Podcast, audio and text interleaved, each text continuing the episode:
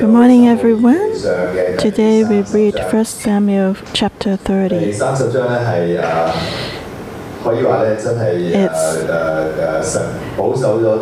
God's protection. So, after God's protection for David, God led him. After this chapter, David's new page of life will start. And it was the last incident that happened in Philistines with David. After that, he would leave the land of Philistines and he would be prepared to be the king of Israel. And this chapter God saved David, took him out from great danger. 手 Yesterday, God intervened to help David so he could leave the plight.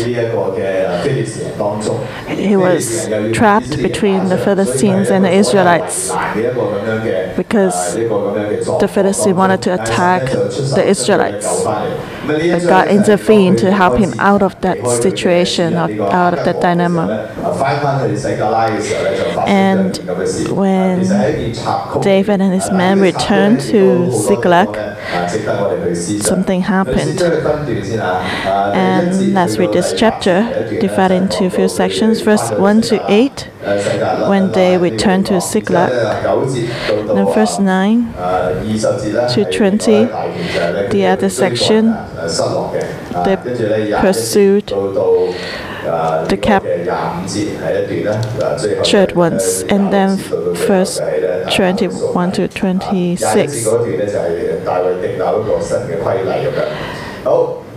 Uh, David set up a new rule and then in the end he went back. First one. Now it happened when David and his men came to Ziklag on the third day that the Amalekites had invaded the south and Ziklag, attacked Ziklag and burned it with fire, and had taken captive the women and those who were there, from small to great, and they did not kill anyone. Why did the Bible mention about the third day? It must be something special and it's important. So the Bible pinpoints this day. You remember Saul put on clothes in disguise and went to a spiritist woman, and the spiritist called upon Samuel, and Samuel said, Tomorrow you'll be with me in the same place. And that was exactly the same time. No third day. If you watch, if you read these few chapters like a movie, I think um, it's really a great story plot. So divided into two lines. Um, on one side you see the story of David, the other side you see the story of Saul.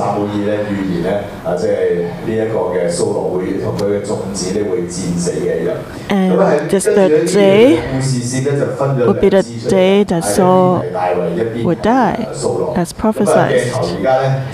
And now the camera is set on David. On this day, the day that the Israelites and the Philistines would go into battle.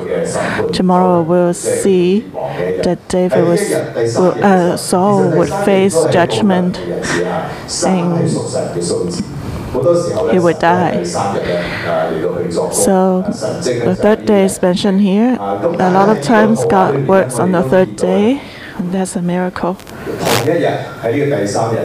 And on the same day, at the same time, one side there is darkness, there the other side there's light. On one side is God's judgment and death, and the other side is God's salvation and light. So today, let's first look at the side of salvation and light.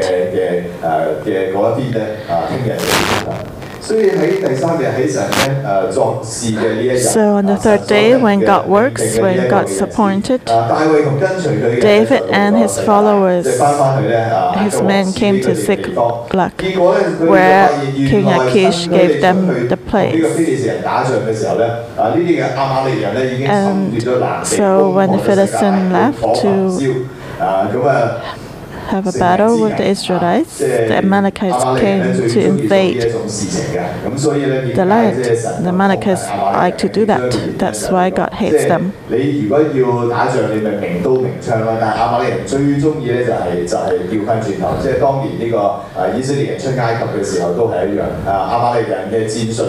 And that. Was always the strategy of the Amalekites. When the Israelites left Egypt, and the Amalekites went to the back. of the Israelites. and they attacked the weak ones at the back. the widows, the, the children, and they attacked them in the, in the end of the line. So God hates that and said, for generations we will treat Amalekites as our enemies.